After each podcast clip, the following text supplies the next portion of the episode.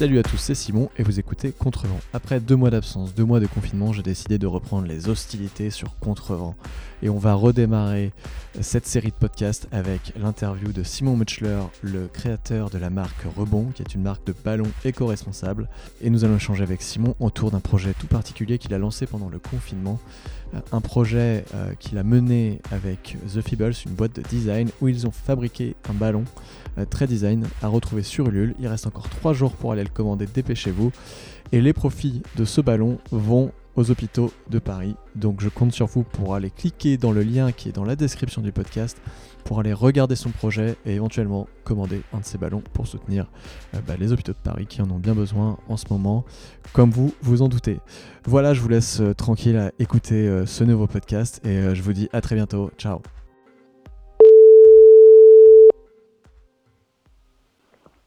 Oui, Simon. Ouais, Simon, est-ce que tu m'entends? Je t'entends parfaitement. Super, nickel. Bon, comment vas-tu? Eh ben, Écoute, euh, ça va. Ça va, ça va. Je suis dans mon après-midi de boulot comme, euh, comme tous les jours. En fait, je me fais. Euh, je travaille à la demi-journée, quoi. Ouais. Le matin avec, avec les enfants et l'après-midi, plus focus boulot, quoi. Toi, tu as, fondé une, une boîte qui est assez récente, hein, qui s'appelle Rebond, qui fabrique des ballons euh, mais qui sont des ballons éco-responsables. Euh, donc on va en parler un peu plus en détail.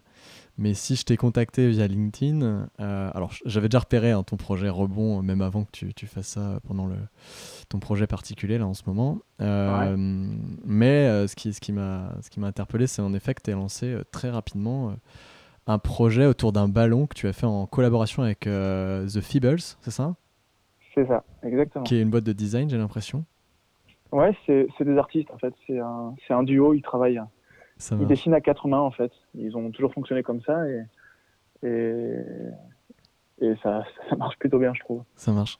Tu peux, tu peux justement, donc du coup, c'est un projet autour du ballon aussi. Encore une fois, vous avez fabriqué un, un, ballon un peu avec un design spécifique. Est-ce que tu peux nous, nous, expliquer un peu ce projet, comment il est né et qu'est-ce que c'est?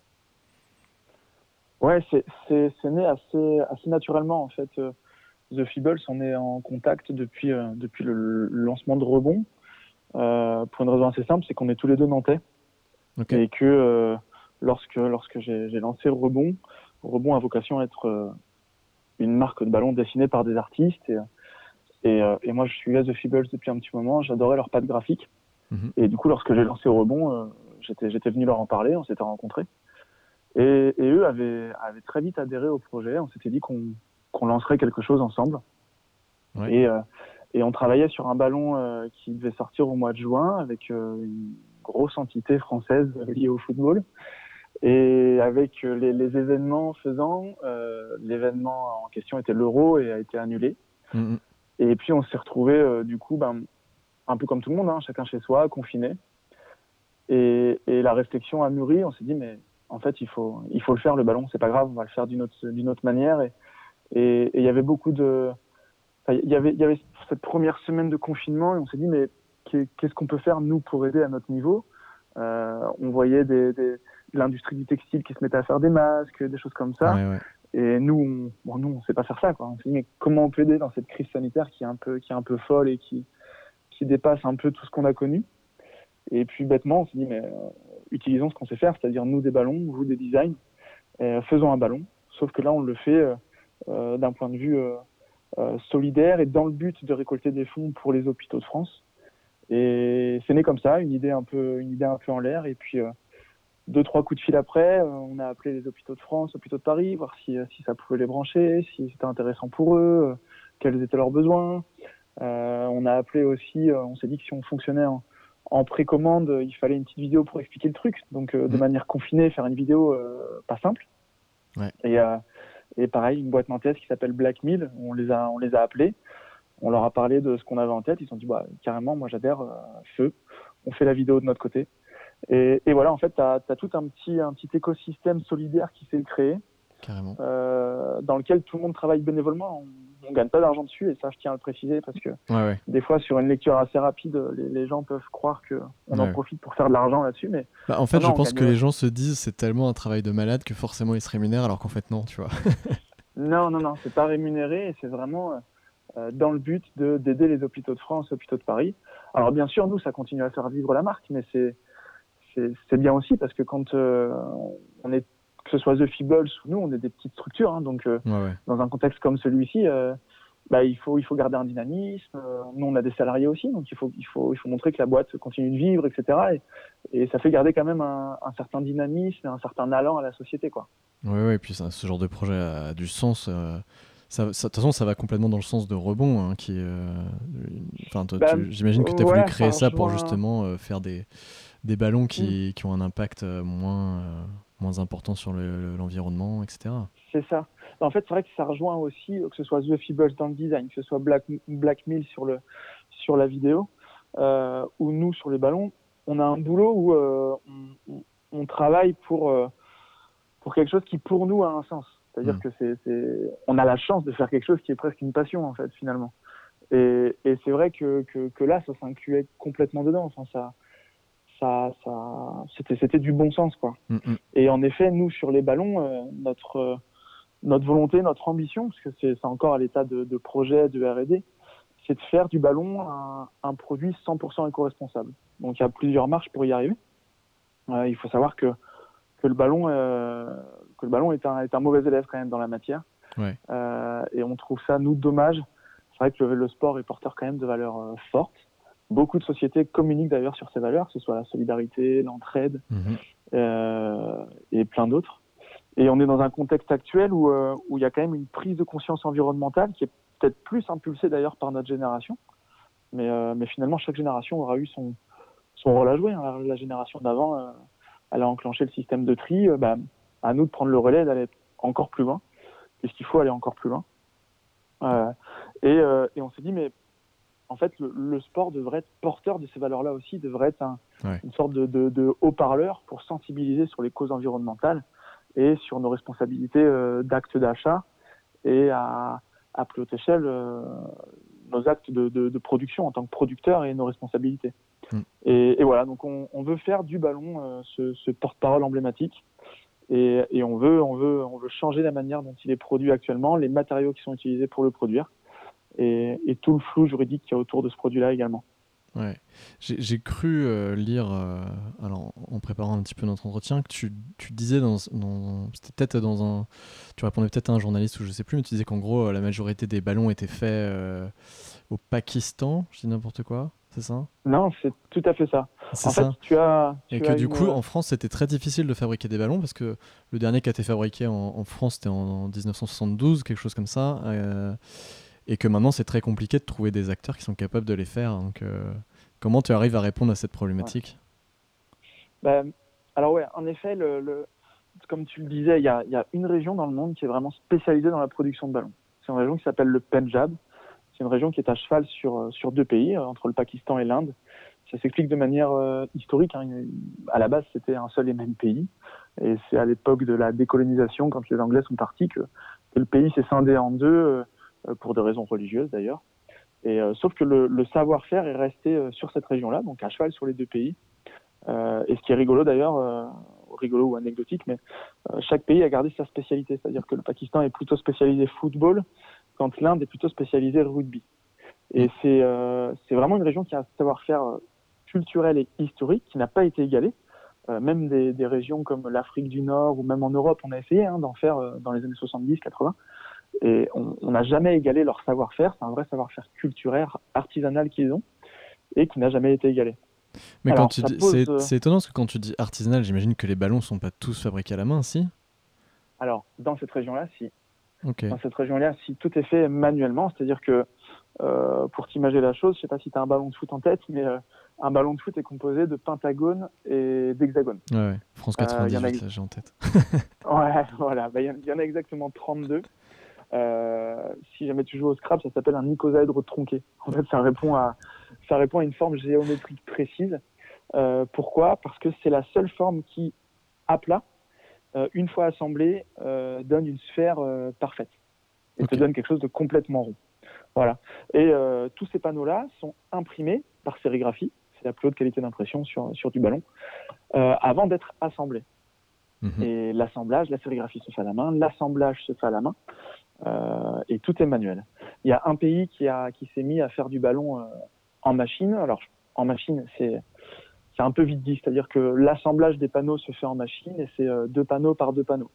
Et c'est la Chine qui, dans son développement global, s'est mis aussi à faire du ballon et qui, s'ils avaient des ballons qui n'étaient pas de très bonne facture au début, ils commencent à avoir des, des ballons qui tiennent, qui tiennent sacrément bien la route maintenant. Donc, donc voilà pour le tour du, des faiseurs de ballons est-ce que, est que toi aujourd'hui tu parviens à, fabriquer euh, les, tes ballons? Alors, tu en as sorti un premier qui est à l'effigie du FC Nantes. C'est un bon début. Euh, est-ce que, de qu'il existe déjà, tu l'as déjà fabriqué celui-là? Est-ce que tu as réussi à le fabriquer en France? Alors, pas celui-ci. Celui-ci, c'était vraiment une première marche pour lancer notre ambition. Euh, en fait, on s'est dit qu'il fallait déjà sensibiliser et fédérer les personnes à, à cette cause. Euh, c'est-à-dire expliquer comment le ballon est fait, avec quels matériaux et comment il est importé, puisque, comme on le disait, euh, les ballons sont euh, tous réalisés, 98% de la production mondiale se fait au Punjab, et, donc les ballons sont importés en Europe aujourd'hui. Mmh. Sauf que le ballon ne rentre dans aucune case de normes douanières. C'est-à-dire que lorsqu'il rentre sur le territoire européen, il est contrôlé par les douanes et il n'est contraint de répondre à aucun cahier des charges précis, que ce soit en termes de matériaux utilisés, de peinture utilisée euh, ou autre.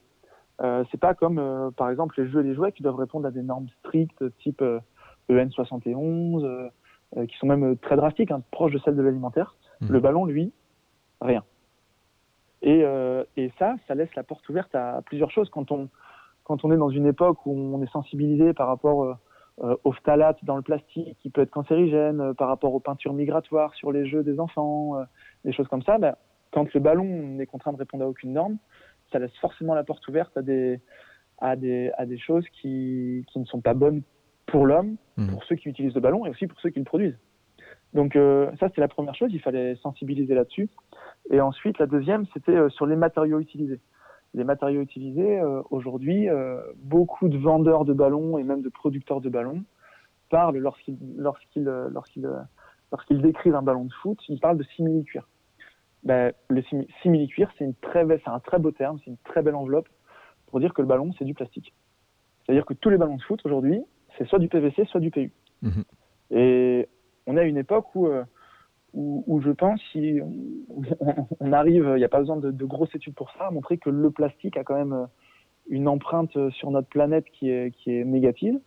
Et même notre gouvernement s'est mis à interdire, a pour projet d'interdire le plastique à usage unique euh, dans quelques années, donc c'est pour dire. Et, il faut qu'on sorte de ce système-là, de ce modèle-là. Et donc euh, nous, on ambitionne de, sortir complètement du plastique et des procédés chimiques qui sont utilisés dans le ballon pour faire du ballon en matériaux biosourcés. Il y aura plusieurs étapes hein, pour arriver à ça. Euh, il y a eu cette première étape, donc lancée avec le FC Nantes, où, où là, on a cherché, euh, dans un premier temps, à assainir, si je puis dire, entre guillemets, c'est un, beau mot, mais c'est comme ça que ça s'est passé, à assainir les, matériaux utilisés sur le ballon, les matériaux de base, et aussi à donner un cadre. C'est-à-dire que le ballon qui ne répond à aucune norme, on l'a fait rentrer dans des normes de jeu et de jouets euh, pour la plupart des matériaux utilisés. Donc euh, le PU utilisé était sans phthalate, les peintures répondaient aux normes EN71, euh, le packaging était en coton biologique euh, euh, et issu de matériaux recyclés. ça, c'était une première étape qui va nous amener ensuite à réaliser du ballon en matériaux issus de recyclage. là, c'est une phase sur laquelle on en est déjà à la phase d'échantillonnage pour arriver à cette troisième étape qui est de faire du ballon en matériaux biosourcés, dont la phase de R&D est en cours. Ok, canon. Voilà. Et, Vas-y, dis-moi, dis-moi. J'allais dire que parallèlement à ça, ça rejoint euh, ta, deuxième question tout à l'heure, on travaille en effet à, réintroduire la production du ballon en France.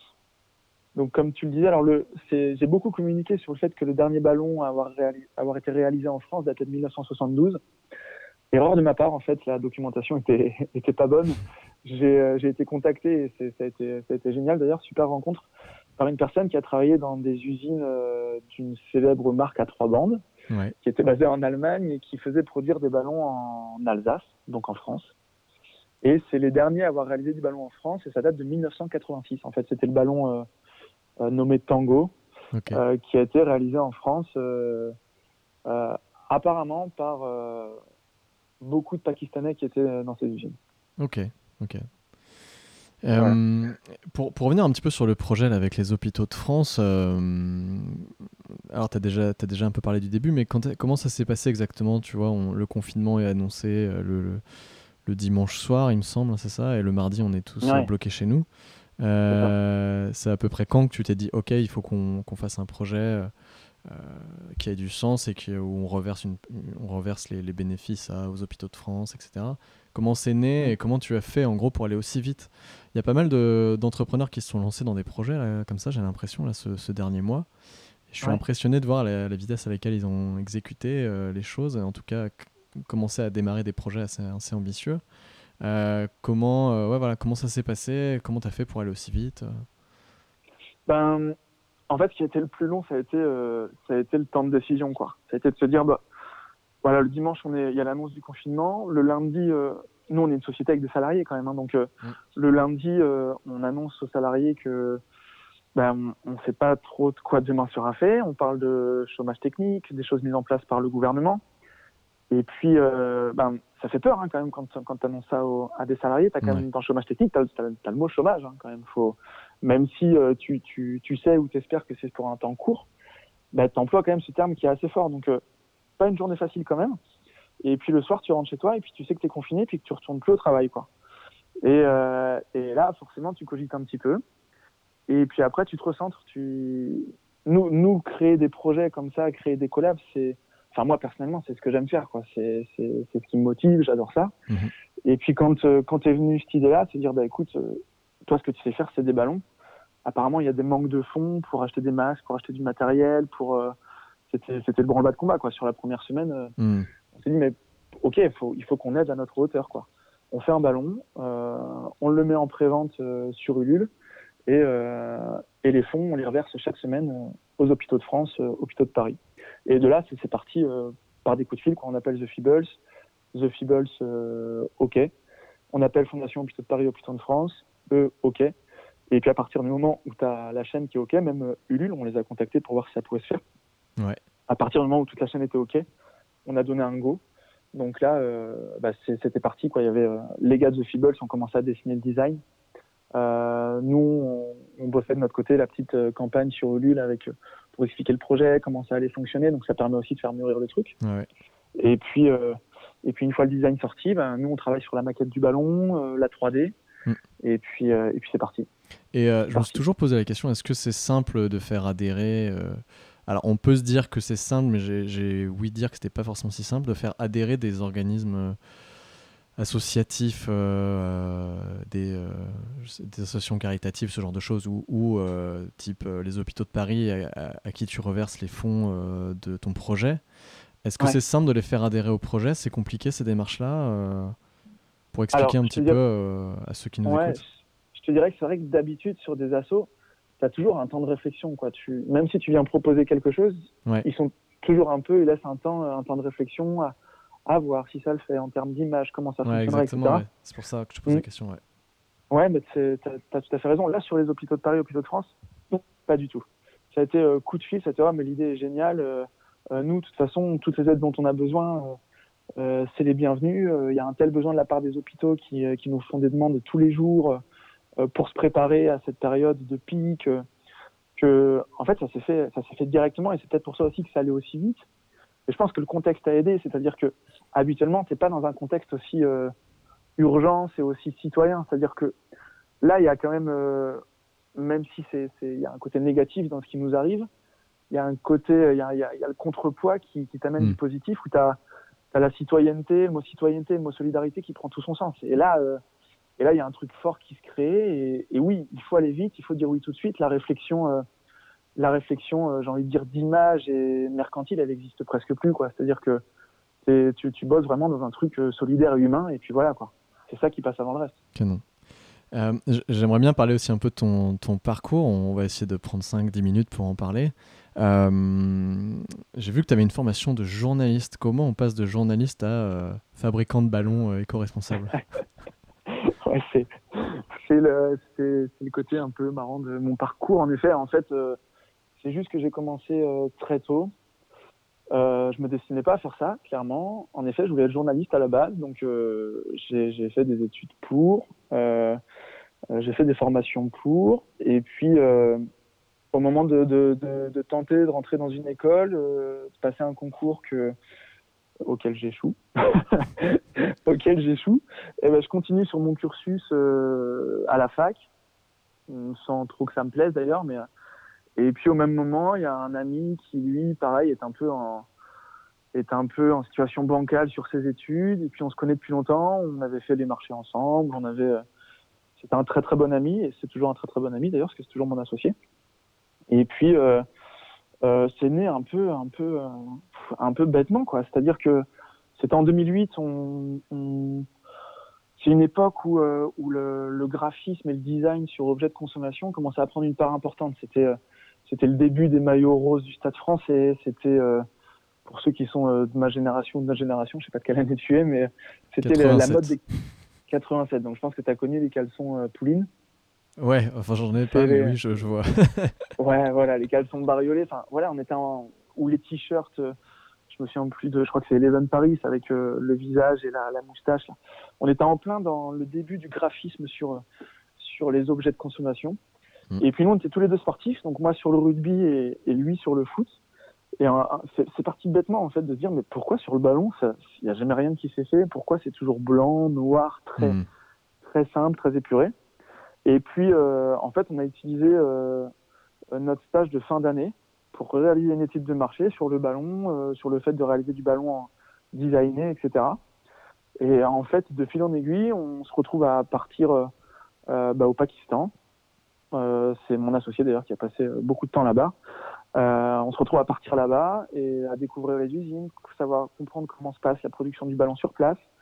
Et, et en fait, on revient avec une collection de ballons dessinés par des artistes euh, qu'on commence à vendre dans des boutiques de mode. Okay. Et euh, des boutiques de mode très élitistes. Donc c'était une première marque qui s'appelait Cube avec un K. Ouais. Et, et voilà. Et en fait, on, on avait 21 ans à l'époque, donc quand même jeune. Et puis on, et puis on part là-dessus, donc on arrête la fac et puis on part sur ce, sur ce délire de copains, de ballons, et puis euh, on, on, ça, ça, ça, commence plutôt bien puisqu'on rentre dans beaucoup de points de vente euh, élitistes de mode. Quand tu dis que tu arrêtes la je te coupe, mais quand tu dis que tu arrêtes la fac, c'est-à-dire tu vas même pas au bout du, du truc, quoi. Euh, je vais au bout du stage, mais euh, tu vois, j'étais en quatrième année et je vais pas, je fais pas la cinquième année qui validerait, euh, qui validerait le master. Quoi. Ok, ok, ça marche. Voilà. On se, je m'arrête entre les deux, quoi. Cool. Et et voilà, donc ben, on, le point positif de ça, c'est qu'on est distribué dans pas mal de boutiques de mode en France, même en Italie, en Espagne, en Angleterre, en Allemagne. Et on a une grosse résonance médiatique. C'est-à-dire que ça, c'est un truc qui nous a un peu dépassé, mais on, y a, on a des articles dans l'équipe, dans WAD, des magazines très pointus de mode, même Vogue. Euh, il y a des ballons qui passent sur le JT de TF1 pendant la Coupe du Monde. Il y a un truc qui, et un effet boule de neige, on se rend compte qu'on est sur un produit qui est hyper populaire et qui, lorsqu'il est travaillé de manière différente, bah, il attire l'œil en fait. Ouais. Et du coup, il y a une grosse résonance. Et avec cette résonance-là, on commence à être contacté par des par des sociétés. La première, c'était Vitel, à nous contacter pour faire euh, du ballon de volet parce qu'ils font, euh, ils organisent des, des, des, tournois sur la plage d'été. Ouais. Et euh, ils ont besoin de ballons et d'habitude, ils ont toujours des mauvaises expériences avec le ballon.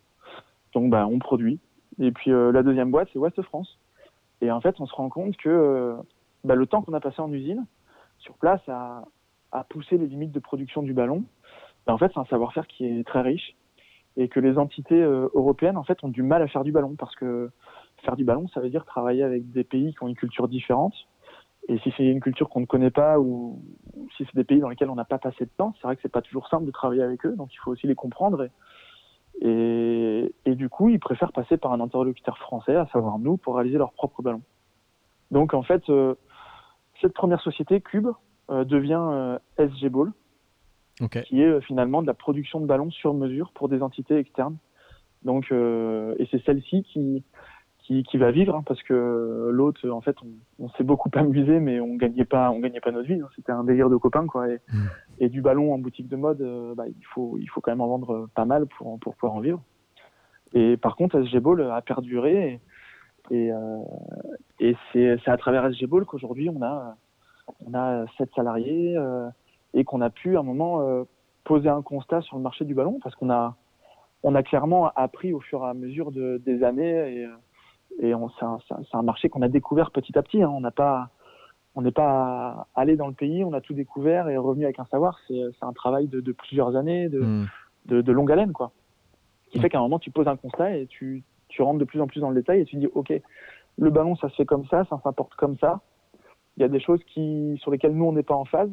Bah, qu'est-ce qu'on fait? Est-ce que est-ce qu'on n'est pas en phase avec ce qu'on fait, donc euh, bah, on change, on fait autre chose Ou alors on essaie de, de, de, faire bouger les lignes, faire bouger les choses et, et, et de changer euh, et de changer ces normes, quoi. Et puis bah, nous, on a pris le parti pris de, de vouloir changer ces, la, la, manière dont, dont, le ballon est fait actuellement. Et pour ça, il fallait une marque forte, il fallait quelque chose de représentatif, et euh, c'est comme ça qu'est né Rebond. Et, et, donc Rebond, c'est un petit peu, on va dire, un projet au sein de SG Ball au final, c'est ça?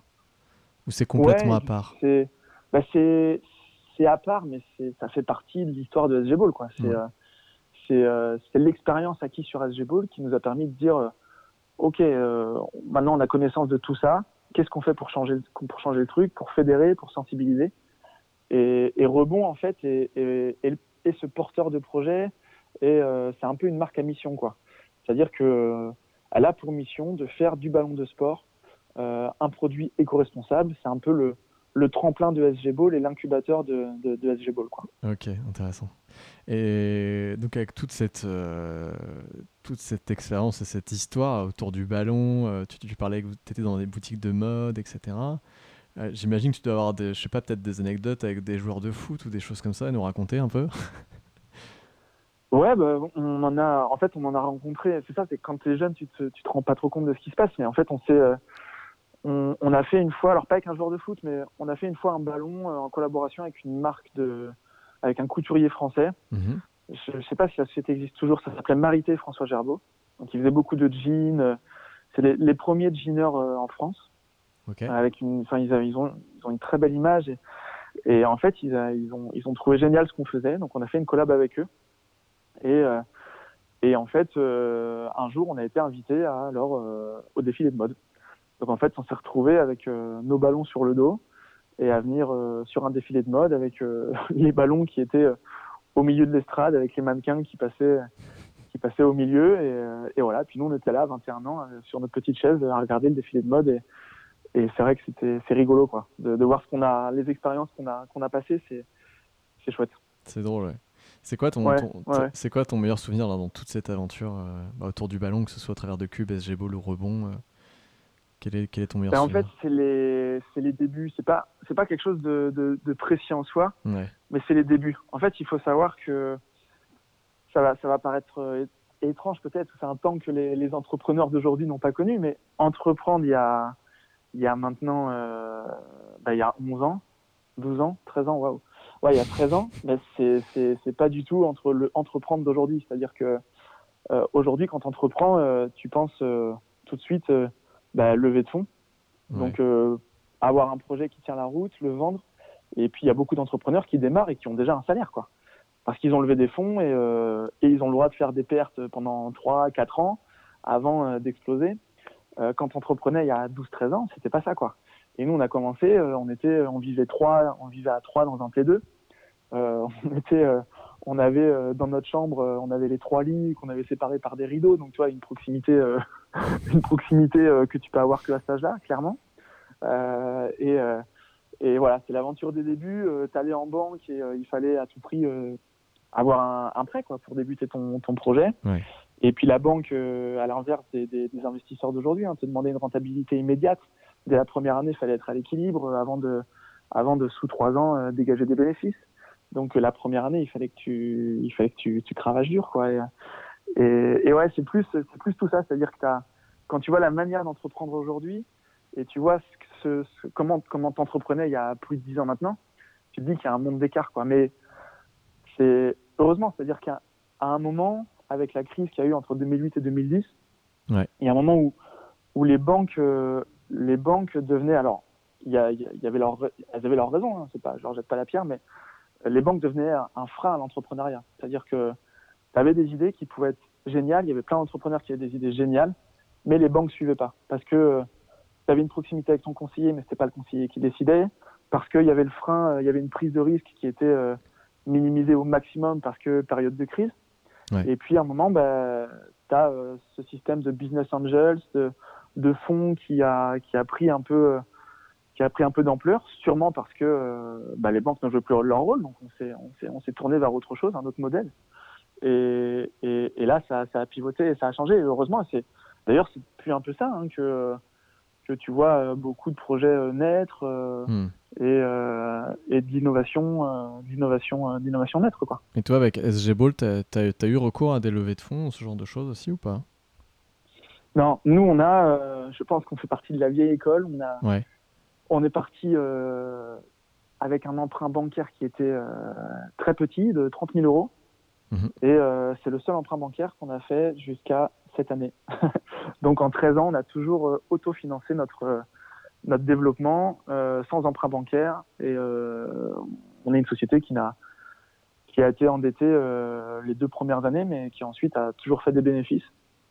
Donc voilà, on s'est toujours autofinancé jusqu'à, jusqu'à cette année où on a fait un emprunt bancaire et encore c'était, c'était petit, c'était pour un déménagement, tu vois. Donc mais là, on est sur une réflexion euh, de lever des fonds euh, plus sur la partie rebond parce qu'il y a une vraie, il y a un vrai côté innovation et, et quelque chose sur lequel on veut, on veut, on veut aller vite. Et puis maintenant, on a, on a aussi de l'expérience, donc on voit comment, comment driver les choses.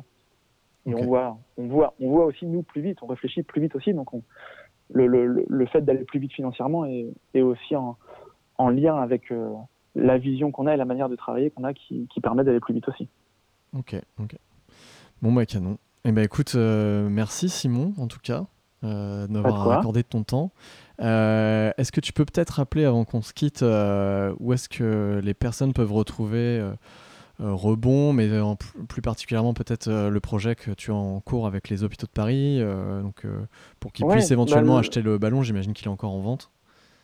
Ouais, tout à fait. Le, le ballon qu'on a dessiné pour les, les, hôpitaux de Paris est en vente sur Ulule.